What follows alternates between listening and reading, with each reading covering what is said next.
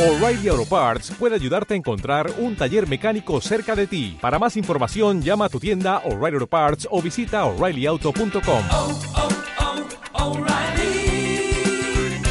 oh, Parts. de los niños de esta tierra no anden solos por las calles, sin escuelas y sin hogar. Que se les enseñe a soñar. El futuro no existe, pero se puede sembrar.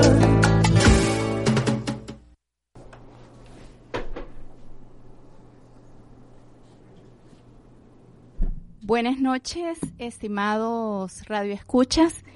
Eh, bienvenidos y bienvenidas de nuevo a su radio revista Sembrando Futuro. Esta noche estaremos con ustedes María Luisa Gallardo y Evangelina Martínez.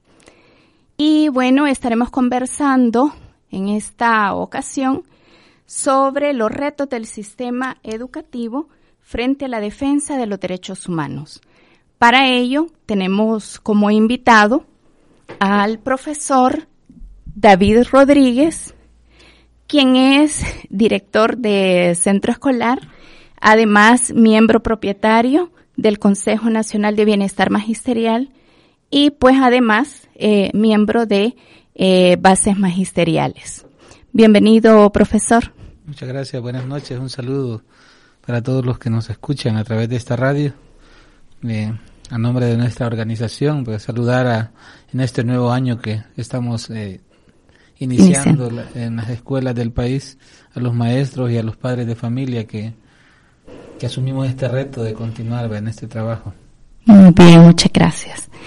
Bueno, le recordamos que para eh, que ustedes pues también participen, ¿verdad? De este diálogo que vamos a tener, pues están los teléfonos en cabina, el 2210-6924, el 2210-6925 y nuestro WhatsApp también, el 7571-2779.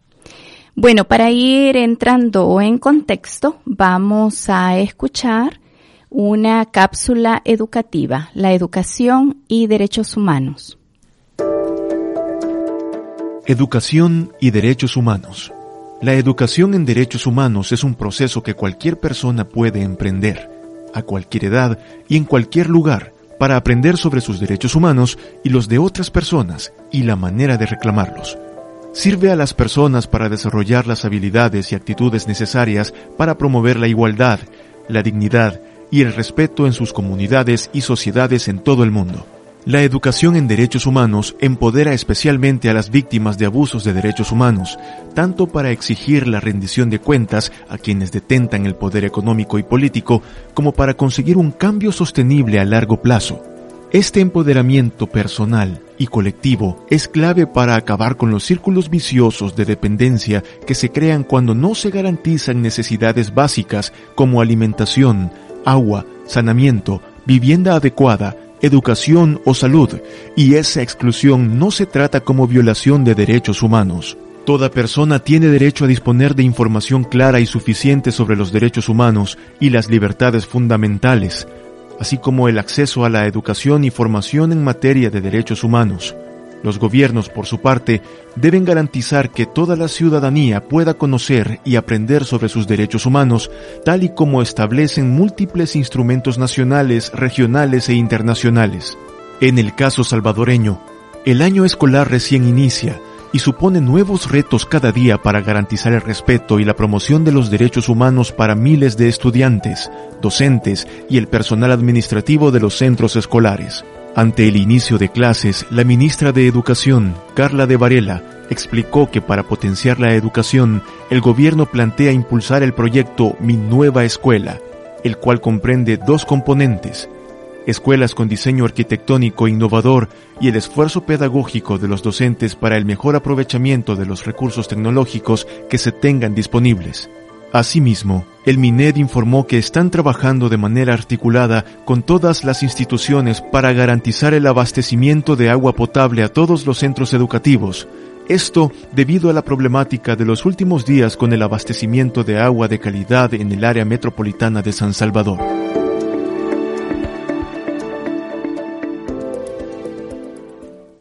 Según nuestra constitución, eh, la educación, como nos lo decía ahí la, la cápsula educativa, es un derecho humano.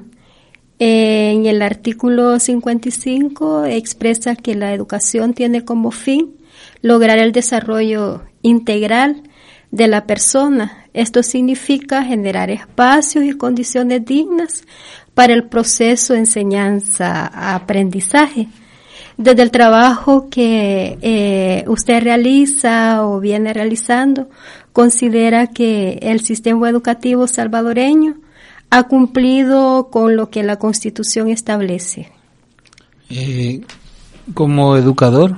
Debo de, reconocer que hemos tenido un avance mínimo en, en el tema de del acceso a la educación, pues que es un derecho fundamental de todo ser humano, pues debe de, de gozar de, de, este derecho que es el que le abre las puertas para el desarrollo en todos sus sentidos.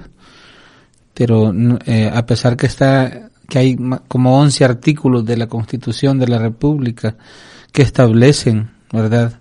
Todo la parte de formación, el, el Estado como tal, pues sigue eh, con un reto enorme, porque no, a, eh, a, pesar de que ha, que ha dado cobertura en infraestructura, eh, en la actualidad, eh, eh, el siglo XXI específicamente, el, el, el estudiante necesita una formación para poder defenderse y entrar a una, a una sociedad donde él pueda competir.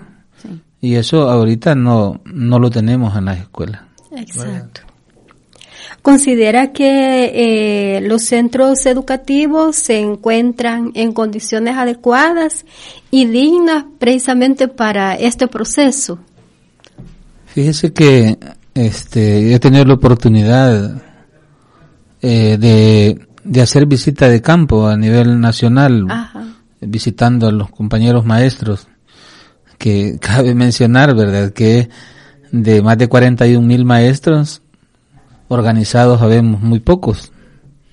Eh, y en esta visita que uno hace se, se da cuenta de que la, la escuela si existe ese espacio, pero no con las condiciones que debe de tener, ¿verdad? Eh, en un país vulnerable también en la actualidad no están, no hay mobiliario adecuado, no hay energía eléctrica en varias escuelas que quieren que el niño esté hasta las seis de la tarde, pero no tiene energía eléctrica. Uh -huh. no, eh, eh, todavía, aunque parezca, parezca pues duro decirlo, hay escuelas donde los niños se sientan en el suelo, en los espacios que tienen. El año pasado vimos pequeños ejemplos, ¿verdad?, de escuelas de, de la zona de occidental y oriental donde están debajo de un árbol todavía en el siglo XXI. Entonces, mmm, hay un porcentaje de escuelas que ha tenido con apoyos de la Unión Europea, de, eh, de USAID, del Fondo del Milenio, la, la oportunidad de mejorar, pero son pocas escuelas en relación a las más de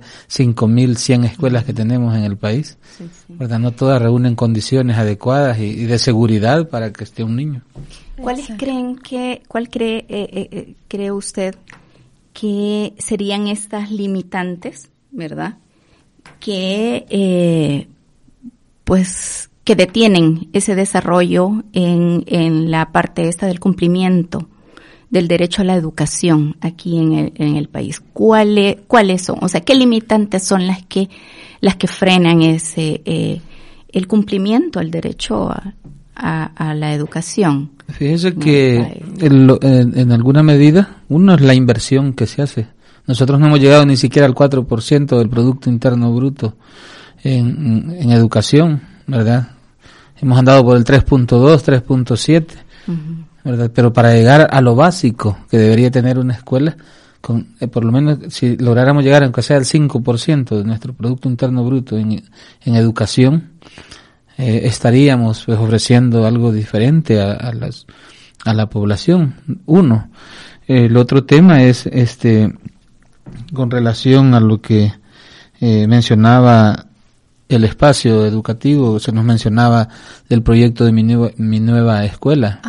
Resulta ser que eh, una cosa es lo que se, lo que los políticos pueden decir, pero si no están empoderados de ello, no pueden eh, transmitir eso eh, al magisterio nacional.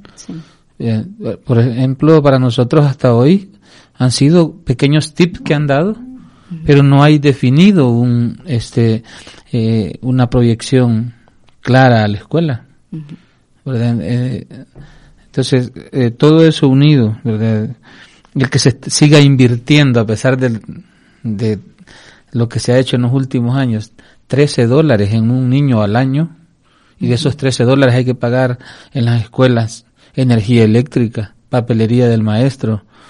Eh, realmente, eh, si no hay una inversión real que hace, que yo aprovecho para contarles, hace como unos cinco años, eh, digo, perdimos dos días de clase haciendo un presupuesto ideal. Mi escuela tiene 200 niños aproximadamente y nos salió un presupuesto ideal de 45 mil dólares pero al día de ahora nosotros no nunca vi, nunca se nos cumplió el presupuesto que nos pidieron que hiciéramos. Que se realizara. Ni siquiera en 1% se cumplió el presupuesto. Entonces, eh, la inversión en educación, que hasta el día de ahora el nuevo gobierno no nos ha dado al magisterio una, una proyección clara de, qué es lo que vamos a seguir. Iniciamos el año con lo mismo que ya traemos, ¿verdad? Se nos ha dicho que se ha aumentado ¿verdad? el presupuesto en 39 millones de dólares. Pero el día de hoy hay, hay escuelas que no tienen maestros. Eh, eh, hay una muy buena cantidad de niños que el, este día jueves pues eh, han estado en el aula pero sin profesor porque se han hecho procesos bien difíciles. Entonces, todo esto suma a que haya puede hacer que haya cobertura, pero lo, lo más importante que es la formación, los recursos del niño, los recursos del maestro, los recursos para que no gaste el padre de familia y se cumpla eh, lo que la Constitución establece, que es la obligación del Estado, eh, impartirla, hasta hoy todavía sigue siendo una deuda. Entonces, eh, viendo esto, ¿verdad? De lo del este presupuesto será congruente entonces con lo que el nuevo gobierno está planteando en su plan Cuscatlán, en la parte que corresponde a educación. Porque eh, hay, hay algunas estrategias, ¿verdad? Y algunos, algunos programas insignias, ¿verdad? Que se establecen ahí.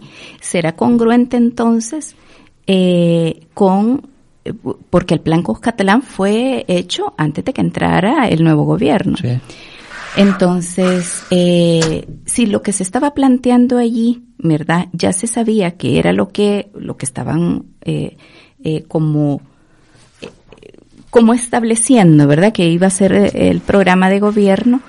Em, ¿Es congruente entonces este presupuesto que apenas ha subido un, en 39 millones, ¿verdad?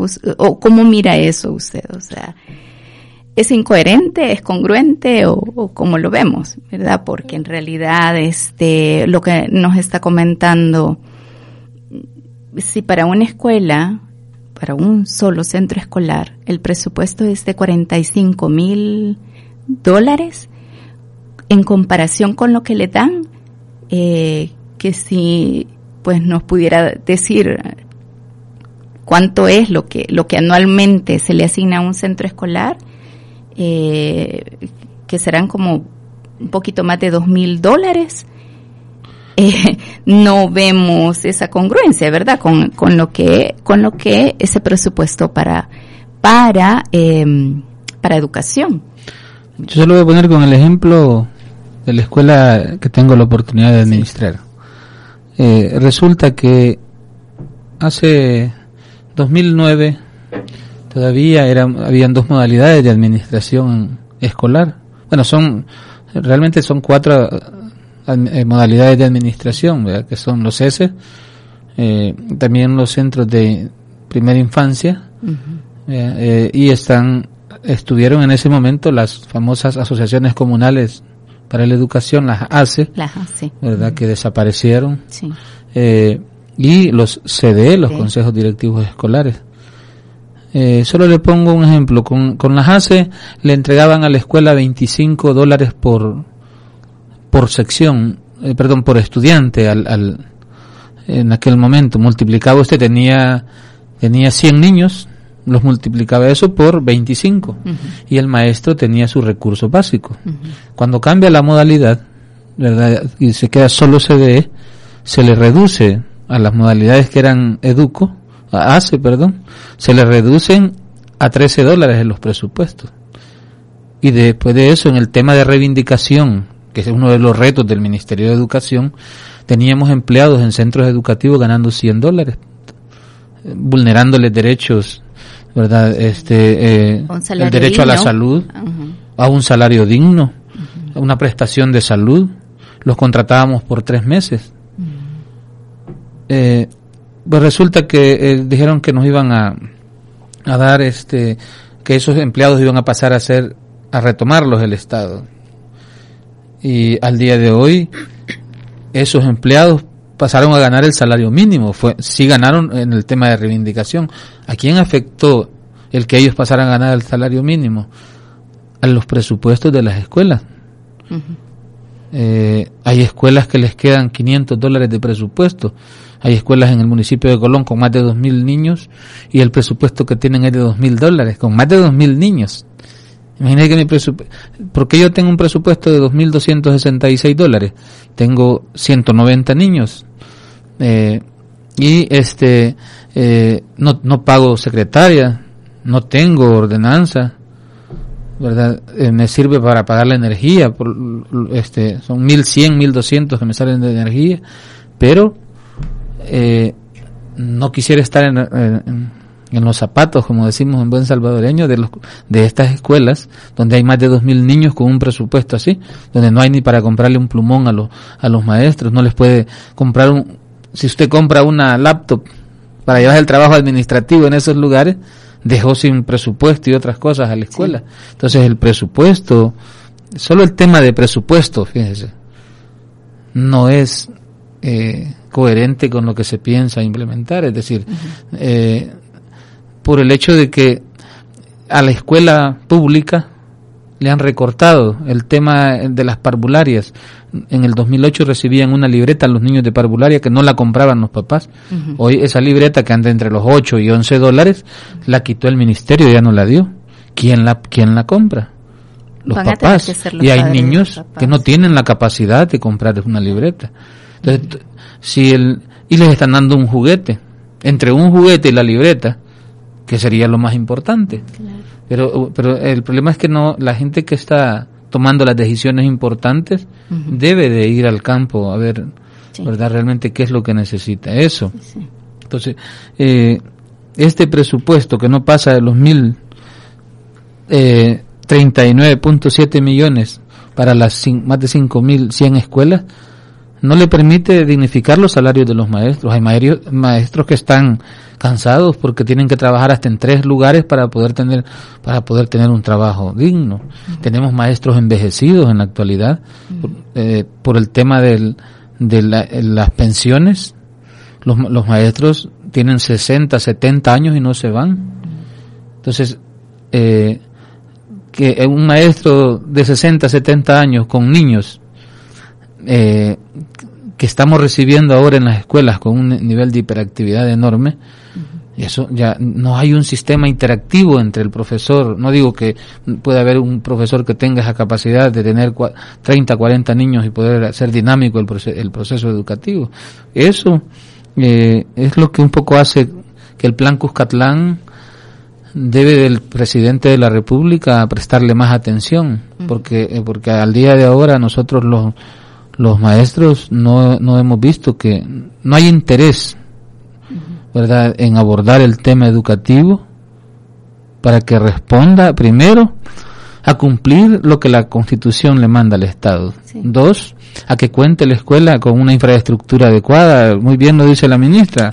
En mi nueva escuela ya tuvimos el plan social educativo, ¿verdad? Vamos a la escuela, hemos tenido el Plan Nacional de Educación, el- hemos, eh, pero eso ha estado en papel, en la práctica, bueno, la escuela inclusiva de tiempo pleno, solo se formaron, se formaron en papel sistemas integrados, pero nunca en la práctica no Funcionaron no, no esos funcionaron esos sistemas. Ahora entiendo que hay algunos nada más que están funcionando como sistemas integrados, pero quizás más que todo por la buena voluntad de directores y directoras que se han quedado trabajando de esa manera. Eh, Zaragoza es un ejemplo de, de, ajá. de- de las zonas donde se invirtió con dinero, porque hubo una inversión de Italia, si mal no Sí. recuerdo, ¿verdad? Eh, pero a los demás nos implementaron el mismo sistema, sin contar con los recursos, ¿verdad? Es decir, eh, entonces no puede usted evaluarlos a todos sin tener los mismos recursos que les dio a un cierto grupo. Sí. Más que todo, es, era un piloto que se iba a convertir en algún momento eh, a nivel nacional en sistemas.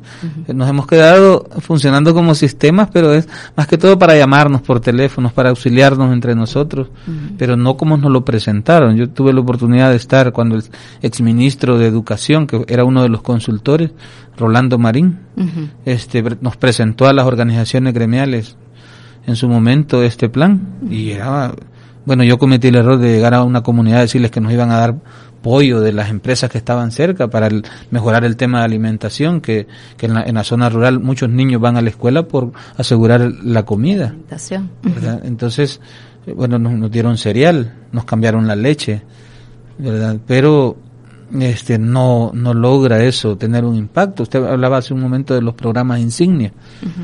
Eh, la forma de cómo se administran estos programas a veces llegan tarde. Estamos entregando uniformes escolares allá por septiembre a veces. ¿verdad? Les pagan tarde a los proveedores. Sí. La calidad de los materiales, un- un lápiz que a veces dan eh, no le dura al niño más de un mes porque es de mala calidad. Entonces, toda esa inversión, si se hace más por cuestiones populistas que por impactar, realmente, si, si bien es cierto, va a haber un impacto, pero bien mínimo. ¿verdad? Y también hay que tener a un maestro del siglo XXI motivado, ¿verdad? Que responda a la realidad del niño. Y que y sabe cuál es otro de los problemas que tenemos, que se nos evalúa a todos los niños del país, se les evalúa como que tuviesen las mismas condiciones de un niño de la escuela americana. Exacto. Y no es así, ¿verdad? Cada escuela tiene, cada escuela tiene una realidad distinta. Así es. Y las condiciones de violencia que, que tenemos en los últimos 15 años han impactado también la escuela. Entonces todo eso afecta. Incluso creo que este la parte, la zona rural eh, es mucho más este precaria que los centros educativos que están en la zona urbana, ¿verdad? Incluso ahí se ve, aún en el sistema público, se ve la diferencia, ¿verdad? Eh, bueno, usted nos decía fuera del aire que eh, a los centros educativos eh, en las zonas rurales eh, hacen falta docentes, ¿verdad? No han hecho nombramientos, entonces eh, ahí como que sí realmente estamos frente a un incumplimiento, ¿verdad? De los gobiernos, que digo los gobiernos porque en realidad de parte del gobierno en general, eh, este gobierno tiene seis meses, siete meses de estar, eh, eh, pero eh, habría que ver, ¿verdad? Tendríamos que tener ya al menos una armada, una imagen de cómo va a, cómo se va a trabajar. Eh, lo que hemos escuchado es más que todo lo del plan Cuscatlán, ¿verdad? De lo que hablábamos, que es lo que se está pretendiendo hacer.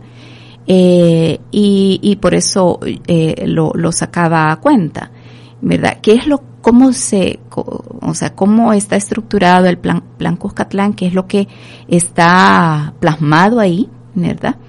Y este, si realmente estamos a, a estos meses de trabajo siendo coherentes con lo que realmente eh, se espera, ¿verdad? En materia de educación, en cuanto a calidad, en cuanto a proveer los medios necesarios para cubrir ese derecho humano para los niños y las niñas, ¿verdad?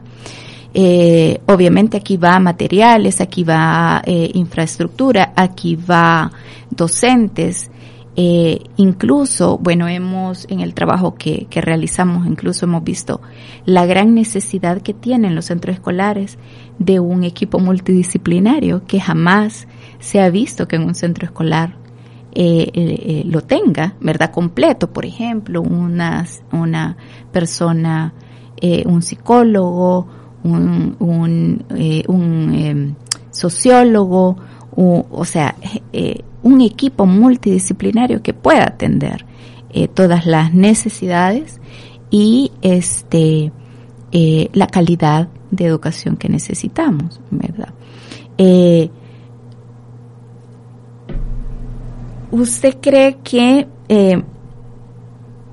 bueno, estábamos viendo también, quizás más que todo, y eso sí sería importante verlo también en todo esto que estamos, ¿Cuál es el involucramiento que ha dado el Ministerio de Educación en el plan estratégico? Porque lo presentó eh, la semana pasada la ministra y pues sí nos interesa saber eh, si, eh, o sea, cuál es la participación que la gremiales, el, todos la, la, que la participación eh, de los docentes, toda la estructura del, del ministerio haya participado en este, en la construcción del plan eh, estratégico.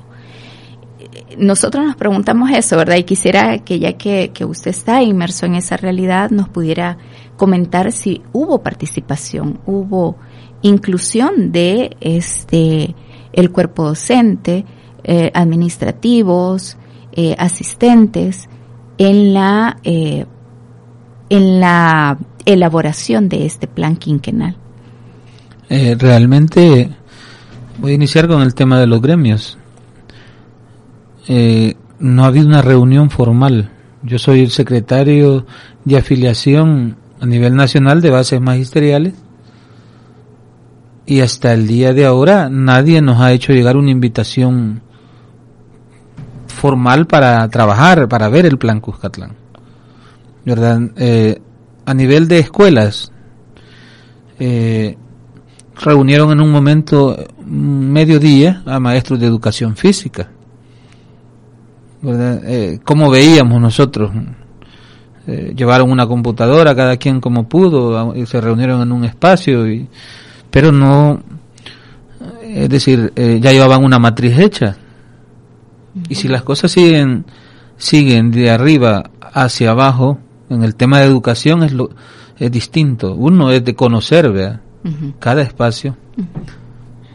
El tema de la formación inicial del profesorado, que debería de ir incluido en ese plan, ¿verdad? Eh, dos, eh, debería este plan involucrar a todos los, a, todos, en este triángulo que hacemos, padres, ¿verdad?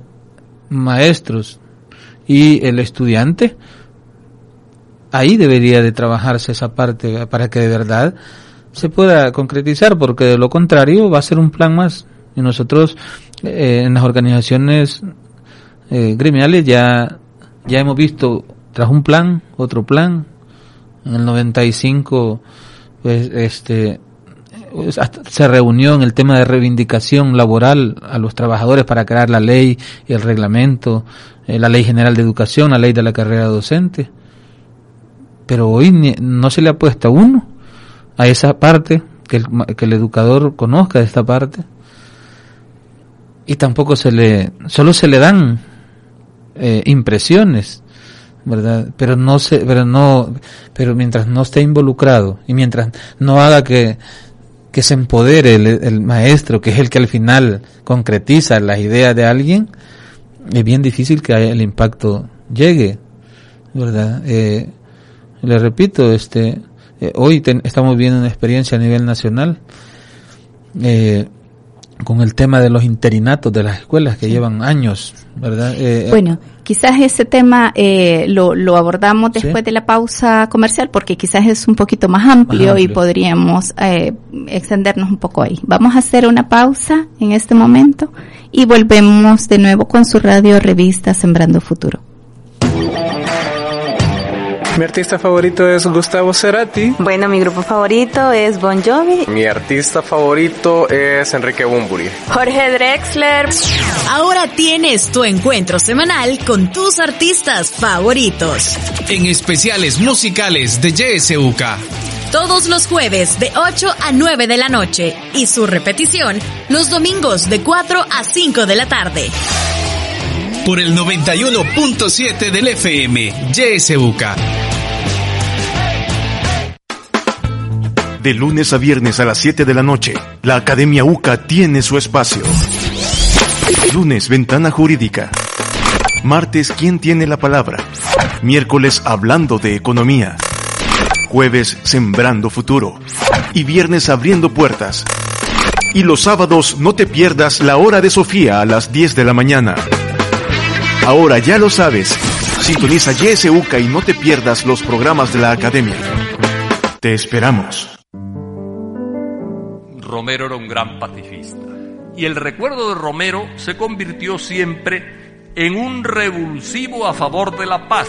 En medio de la guerra, Romero seguía diciendo la misma frase que dijo antes de la guerra. Sepan que hay una violencia muy superior a la de las tanquetas y también a la de las guerrillas. Es la violencia de Cristo cuando dice, Padre, perdónales que no saben lo que hacen. A 28 años de los acuerdos de paz, es la memoria de nuestra propia historia la que puede ayudarnos a forjar un futuro diferente. Un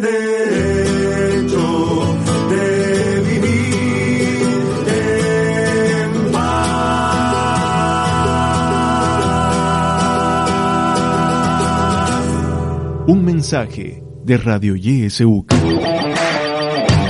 Mi artista favorito es Gustavo Cerati. Bueno, mi grupo favorito es Bon Jovi. Mi artista favorito es Enrique Bumburi. Jorge Drexler. Ahora tienes tu encuentro semanal con tus artistas favoritos. En especiales musicales de YSUK todos los jueves de 8 a 9 de la noche y su repetición los domingos de 4 a 5 de la tarde por el 91.7 del FM, YSUK. Un mártir es una persona que sufre persecución y muerte por defender una causa. Este es un crimen abominable contra la iglesia y el pueblo de Dios. Ellos defendieron al pueblo salvadoreño. Son terribles las noticias que se escuchan del Salvador en estos días. Y ahora forman parte de nuestra historia. Conoce su vida, su mensaje, su legado. Mártires de la UCA, la serie. Estreno, sábado 25 de enero, 7.30 de la mañana. Solo aquí, por Radio YSUCA.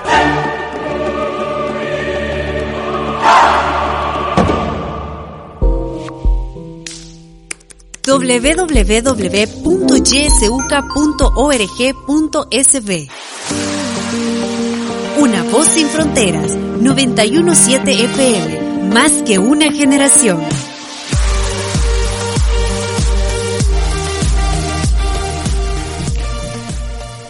Mm, volvemos a nuestra radio revista Sembrando Futuro. Le recordamos que los teléfonos en cabina son 2210-6924, 2210-6925 y nuestro WhatsApp es el 7571-2779. Y además estamos en Facebook Live, eh, donde también pueden hacer comentarios o hacer preguntas también a nuestro invitado. Bueno, quedábamos en pausa, ¿verdad?, sobre eh, este tema tan importante también porque ya veíamos en, la, en el primer segmento el el derecho a la educación hacia a quienes es el objetivo, ¿verdad?, de, de, la educación. Es a los niños, las niñas, ¿verdad?, cómo está cumpliendo el, Estado ante ese derecho humano y que ya veíamos pues que no, eh, pues no es congruente, ¿verdad? Eh, em, lo que se dice en documentos con la realidad, incluyendo el presupuesto. Y pues nos decían ahí en, en algún momento y algunas personas con las que trabajamos, si no le asignas presupuesto a algo es porque no te interesa, no te importa, ¿verdad? Y no se, y no, no lo vas a hacer. Aunque aunque estés diciendo que lo vas a hacer, pero si no le asignas eh, un presupuesto, no lo vas a hacer, ¿verdad? Entonces, es tan importante, ¿verdad?, esa asignación presupuestaria para lograr cubrir esas necesidades y eh, esas, este, eh, es, esos aspectos que tiene que tener, dar cumplimiento al derecho humano a la educación. Pero además, este, empezábamos a hablar sobre la otra parte, ¿verdad? O sea, ¿qué hay de las personas que ejercen la docencia? Eh, ¿Cómo se les cumplen los derechos humanos también a las personas que están frente a esos niños y esas niñas? Entonces, acá veíamos que, eh, ¿cómo ven ustedes, verdad? Eh, como, como estar inmersos como docente, el cumplimiento de sus derechos humanos, ¿verdad? Este, ante esta, esta realidad que estamos, que estamos hablando. Un presupuesto que ni siquiera alcanza para cubrir eso, esos aspectos, ¿verdad? De, de la educación. Entonces, ¿cómo queda el docente ante esta problemática, ¿verdad? Ante eh, la falta de presupuesto, ante las exigencias que tiene el, eh, el ministerio, ¿verdad? Eh, y ¿Cómo, cómo, cómo ven ustedes eso? ¿Cómo, o cómo está esa problemática? Hablamos de los interinatos, hablamos del aumento salarial, eh, hablamos sobre la, eh, este problema también grave de las pensiones. Entonces, pues le doy la palabra para que usted nos comente. Eh, bueno, somos, lo dije en un momento, más de 40.000 maestros que tenemos en alguna medida el privilegio de haber eh, logrado ingresar al, al sector público. También tenemos más de 40.000 compañeros con un título universitario de profesores o licenciados que, no han, que, que, están en colegios privados ganando menos que lo que se pueda ganar en, en cualquier otro trabajo del sector privado, en el área de, de el comercio, el comercio, una maquila, hay profesores que ganan 150 dólares y se los pagan eh, por poquito, de acuerdo a lo que va pagando el padre de familia en, los colegios privados. No en todos, pero en, un buen... Hoy en las colonias usted va a ver colegios por todas partes, donde más donde más se le violenta el derecho a los eh, compañeros maestros. Eh, para los que tenemos la dicha de tener ese nombramiento, pues prácticamente eh, le asignamos al compañero, los que tenemos la función administrativa, dos, tres plumones y que los vaya cuidando, ¿verdad? Entonces, eh, estamos, nosotros nos vemos obligados a recargar en alguna medida, por mucho que, que circulen las redes prohibiciones, el maestro tiene que incurrir en recargarle el, la, la, papelería al, al padre de familia. Y en las escuelas urbanas, un porcentaje logra de los niños cumplir con ese con, la exigencia de su papelería básica, pero en la zona rural usted tiene que trabajar con lo que haya. Entonces ahí, eh, eh, retomando un poco los, el, niño de la zona rural en el tema de formación tiene menos posibilidades que el de la zona urbana que medianamente sobrevive. El maestro se ve en muchas en muchas eh, ocasiones invirtiendo de su salario ¿verdad? Eh, hay compañeros que, que duele decirlo, eh, con un trapito están limpiando su pizarra, porque los que tienen pizarra acrílica, porque todavía hay quienes usan pizarra de yeso, ¿verdad? Eh, hay muchas limitantes. Ahí vemos, en algunas escuelas no tienen ni escritorio los, los compañeros, una silla donde sentarse, ¿verdad? hay escuelas en Colón, le pongo el ejemplo que es donde yo tengo más de 35 años de vivir, que tienen pupitres de 30, 35 años ya comidos del, el Comején ha hecho, y ahí están, ¿verdad? Eh, entonces, todas esas limitantes, el nivel de el, el, el, maestro de hoy en día pasa pendiente de, de, de, entregar los paquetes, de entregar los alimentos, descuida mucho el aula porque ve muchas cosas, porque usted lo dijo hace un momento, no hay un equipo multidisciplinario. Y otro otro tema en el te de fíjese que en una escuela donde hayan 10 niños en un grado, ya no le quieren dar la partida de ese maestro para que él trabaje en esa. Entonces toda esa cuestión el, el estrés que acumula el maestro en las zonas eh, donde hay violencia eh, este es una situación muy difícil. Tenemos un buen porcentaje del magisterio enfermo con problemas psiquiátricos eh, con una serie de enfermedades la mayor cantidad de maestros está endeudados con la banca de este país, con cajas de crédito para poder sobrevivir. Tuve la oportunidad el año pasado de encontrarme en la zona sur del Departamento de la Libertad una maestra que llorando me dice que ella no se iba a, a jubilar porque murió su hija y, y, y, la casa que estaba pagando aún le cuesta 294 dólares y, y se quedaron dos nietos con ella. ¿Cómo puede un maestro enseñar en esas condiciones a un niño? Si aquí el profesor tiene un escalafón, fíjese, en el país, nosotros, el, el, el, en el tema de, de, dignificación, que nos alegró mucho cuando se tocó en el 2010 este tema de la dignificación del magisterio, creímos que nos iban a, a mejorar las condiciones. Uh -huh. Para que un maestro pueda dar educación de calidad tiene que tener un salario digno, un turno de trabajo para que el otro lo utilice para planificar, para planificar de verdad su trabajo. Porque también tenemos familia, usted lo decía, somos humanos. Uh -huh.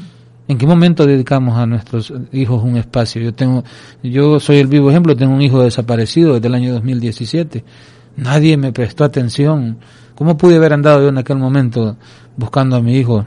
Bueno, nos encontramos con, Mar, con Martín en un espacio y le comentaba a él, este, eh, yo, uno de los tantos maestros que tenemos esta serie de problemas, uh -huh. de, de, de, carencia. Entonces todo este, todo este tema eh, tiene mucho que ver con el tema de, de lo, la vulneración de derechos al, al, al, en este caso al maestro, uh -huh. ¿verdad? Eh, realmente no, hay, no ha habido una atención. Una atención, ¿verdad? Los maestros educos logramos estabilidad por un apoyo que incluso de esta universidad salió. ¿verdad?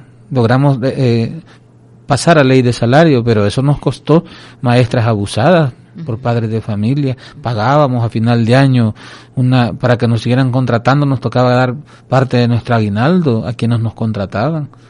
Entonces eso medianamente se se arregló pero hoy, hoy viene el tema, hay, te, hemos tenido interinatos por más de por más de 12 años.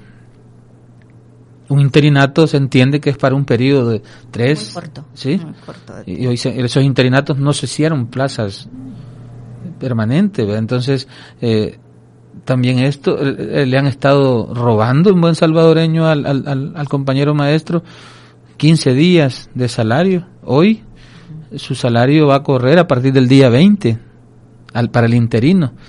Y ahí están proponiendo por ahí que trabaje solo 10 meses, ya no se le pagaría ni noviembre ni diciembre. ¿Verdad? Entonces, este, eso, en lugar de avanzar en el tema de derechos, estamos retrocediendo.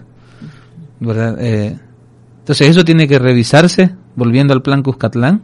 Sí. Si quieren, si quieren que realmente el plan impacte, que dignifiquen al magisterio que le mejoren sus condiciones. Nosotros no tenemos, en tiempos de la guerra nos quitaron para hacer batallones las escuelas de formación, sí. ¿verdad? Eh, hoy con que nos regresaran uno de esos batallones y hacerlo nuestro primer hospital, mire, eh, yo he estado, me, me, ha tocado atender a compañeros en situaciones de salud muy difíciles, uh -huh. ¿verdad? Eh, este, es más, aquí en este país se premia al profesor que cuando terminó sus 25 o 30 años de servicio para el Ministerio de Educación pasa a ser atendido por el Seguro Social y cotizó todo el tiempo con el Instituto de Bienestar Magisterial, ¿verdad? Este, eh, logramos nuestras bases magisteriales con otras organizaciones el año pasado logró que nos escucharan los diputados y que de manera eh, transitoria por dos años a todos los maestros con enfermedades terminales se les cumplieran dos derechos. Uno, el que este cuando usted tenga una enfermedad incapacitante o terminal, se vaya a su casa ganando el salario base. Si trabajaba todo el día, pierde el sobresueldo la, y otra prestación y se queda con su salario base. ¿verdad? Y va a poder ser, eh, ser, atendido en bienestar por dos años más después de la, cumplir la edad para pensionarse. ¿Qué es lo que nos ha pasado? Que hay pocos maestros interesados en acogerse a ese derecho porque se le disminuye. Se le disminuye. La, si se va así, le queda una pensión de 207. Entonces, toda esa serie de situaciones que a lo mejor nos gustaría que la ministra en algún momento nos dé un espacio, uh -huh. ¿verdad? Para que lo conozca de primera mano, porque muchos de los, de los, de las personas que, con las que ella se ha rodeado, han vivido fuera del país por años, no conocen nuestra realidad. -huh. Entonces, un magisterio así, uh -huh. al que están condenando a morir en las aulas, no va a dar calidad. Y tampoco lo pueden a la fuerza sacar porque esa eh, mal llamada ley de pensiones en alguna medida no, le dio el espacio para que ahí muere en el aula. ¿Verdad? Es decir, y lo que gana en el aula, lo que la gente no sabe es que cuando ya se sale de bienestar, con todo y lo mal que tenga bienestar magisterial, eh, le toca pagar consultas privadas porque al llegar al seguro social le dicen los médicos, usted venía acostumbrado a bienestar, aquí no es bienestar. Nos cuentan maestros que, han, que llorando se han salido y han preferido pagar una, ganan lo se quedan trabajando en el aula porque tienen deudas, porque eh, no han terminado de pagar su casa, imagínese un profesor, y todavía tienen que ir a pagar el, el sistema de salud porque ya no les cubre uh -huh. bienestar magisterial. Entonces, eh, todo ese tipo de cosas, si van incluidos en el plan Cuscatlán, uh -huh. va a mejorar el sistema educativo, pero de lo contrario, eh, va a ser un poco difícil, vea que... Sí.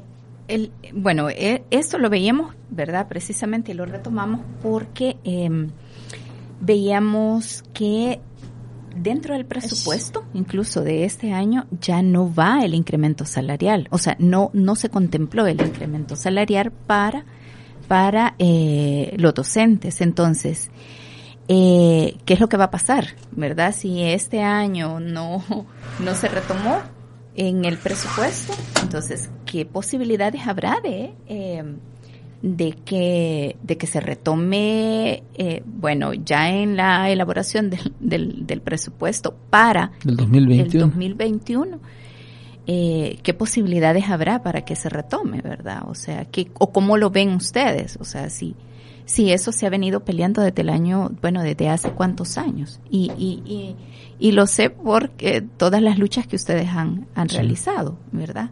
Eh, ¿Cómo lo ven, verdad? Eh, realmente, al día de ahora nosotros tenemos, logramos un incremento en, un, en una campaña electoral de 100 dólares que hasta este día no han pasado a nuestra partida de salario. Es un complemento que ya lo hizo la exministra Darling Mesa eh, allá por 2006-2007 teníamos un incremento de 25 dólares y lo quitó. Así aparece ahorita este incremento, de, eh, como un complemento al salario. Este año nosotros, las organizaciones, iniciamos, por el, de acuerdo al artículo 33 de la ley de la carrera docente, la revisión salarial. Sí. Eh, esperaríamos que, de acuerdo, eh, como lo establece el, el, el artículo 33, esa re revisión salarial vaya acorde a lo a la canasta básica real. ¿verdad? Real, exacto. Entonces, eh, pero si no ha habido la voluntad en el presupuesto dos, para el presupuesto 2020 de haber pasado ese complemento a nuestra partida, sí. que esa partida cuando usted va a solicitar un préstamo, esos 100 dólares no le aparecen. Pues, uh -huh. Bueno, eh, tenemos tenemos acá eh, la opinión de una radio escucha. Eh, dice, mi sobrina tiene 10 años de egresada, dos maestrías, cinco años de interinatos en los cantones lejanos. La familia le compró moto para que viaje. De la miseria le ayuda a muchos niños con graves necesidades. Adiós, gracias, es soltera. Por, pero lo que dice su invitado me consta, encima de eso la amenaza de las pandillas. ¿Verdad? Eh, esa es la realidad que muchos y muchas docentes están viviendo, ¿verdad?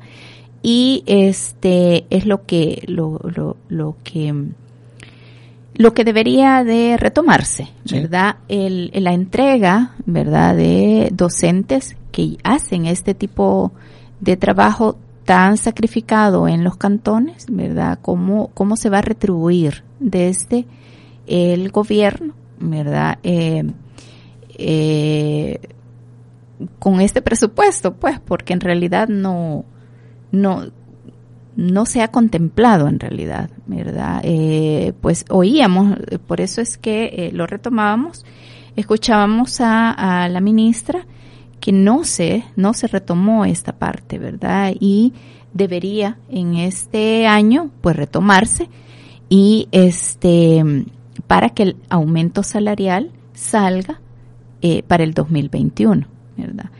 Eh, mientras tanto, pues, como queda la parte de, de, de, los interinatos precisamente, ¿verdad? Los interinatos que llevan 10 años, ¿verdad? De estarlos ejerciendo sin obtener una plaza, ¿verdad? Yo le voy a poner con un ejemplo el tema de los interinos.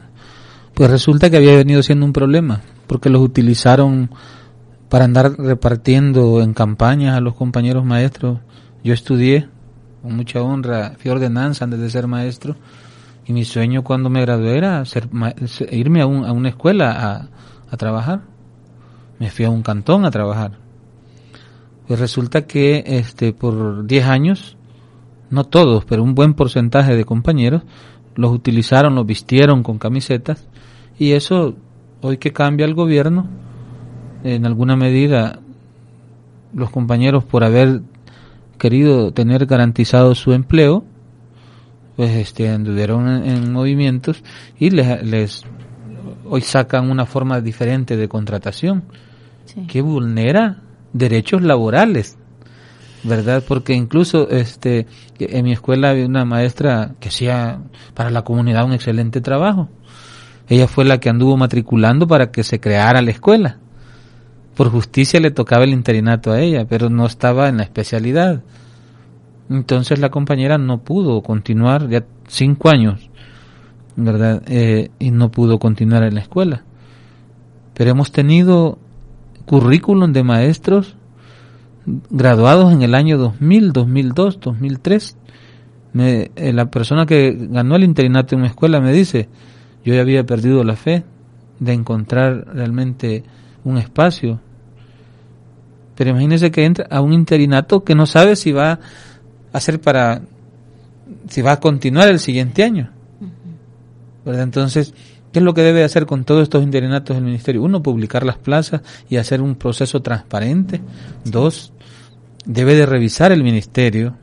Y yo les hago un llamado a los compañeros interinos que se organicen, que vayan al Ministerio de Trabajo o a donde corresponda para que revisen el proceso porque también es cierto que en algunas escuelas se nos dio el problema de, de que algunos directores no hicieron de manera transparente el procedimiento, uh -huh. pero también hubo una circular 35 que abrió el espacio para que no, eh, no, no se hiciera el proceso como era.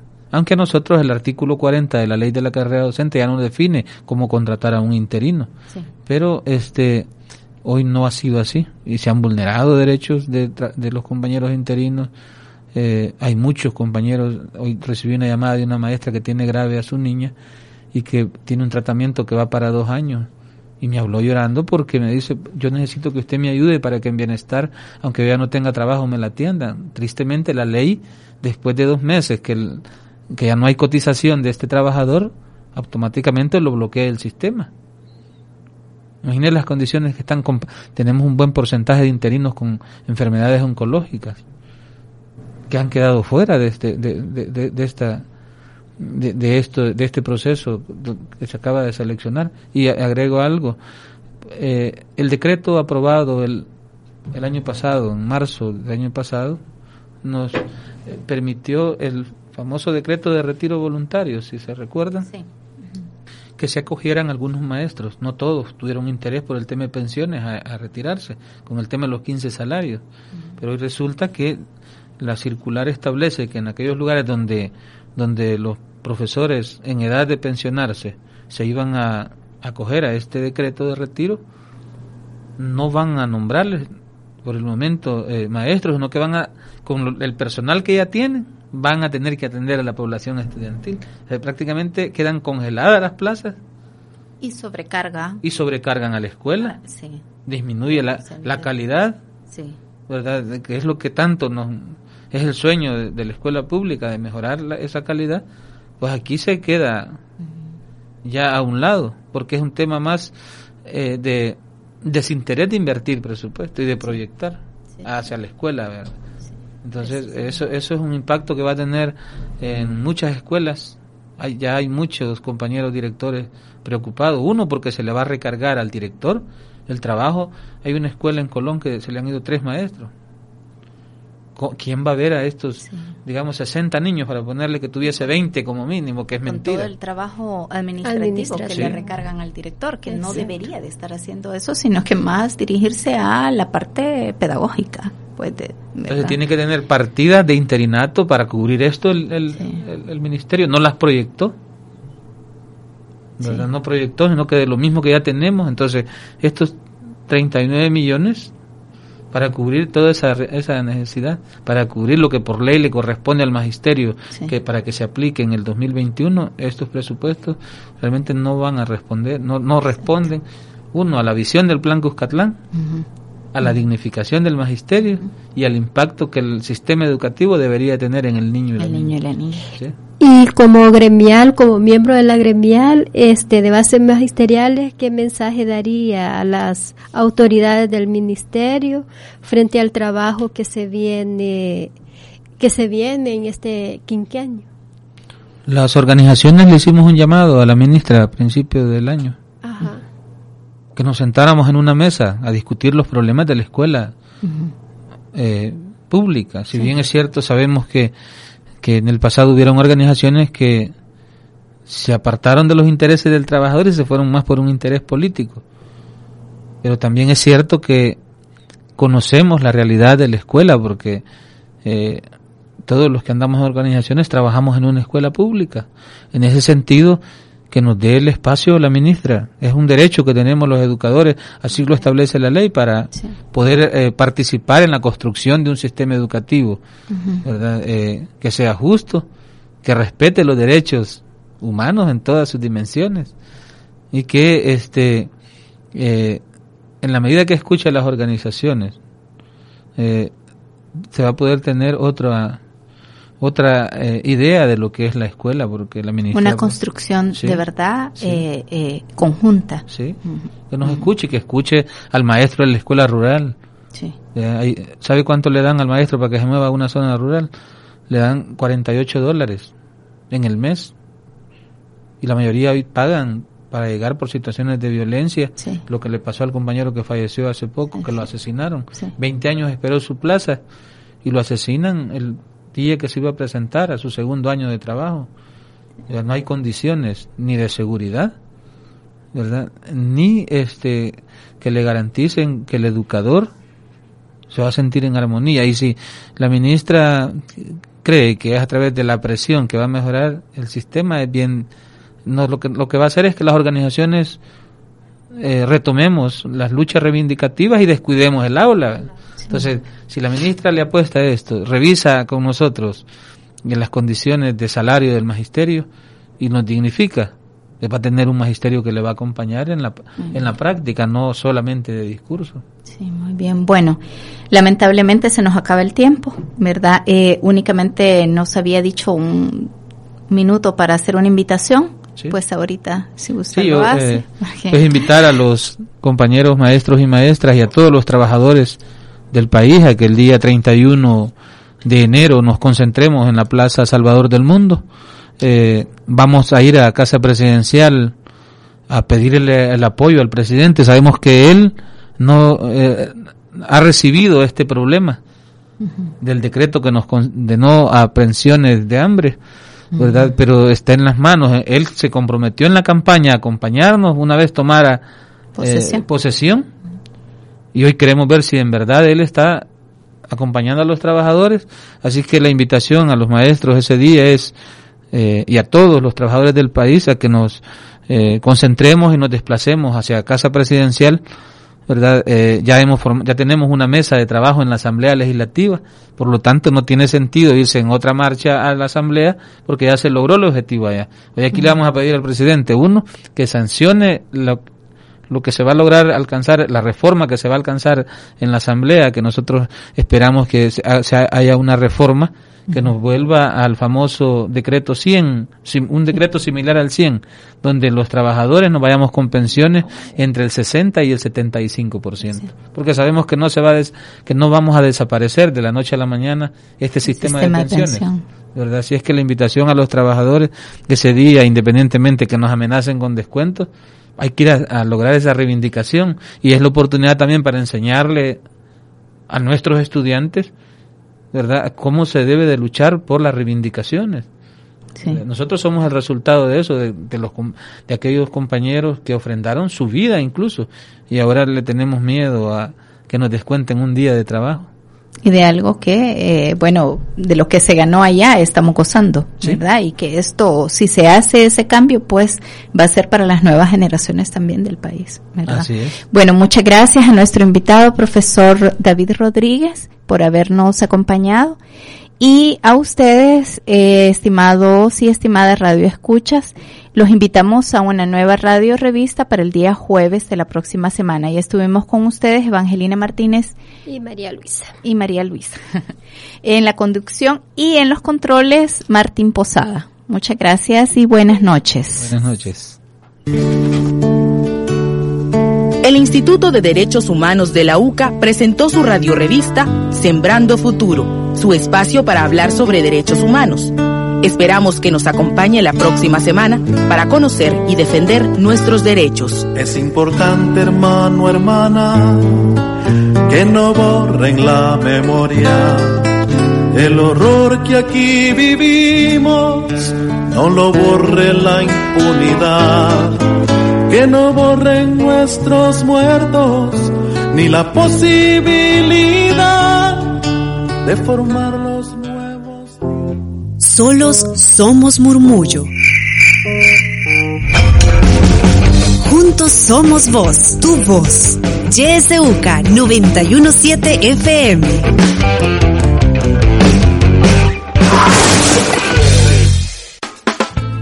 De lunes a viernes a las 7 de la noche, la Academia UCA tiene su espacio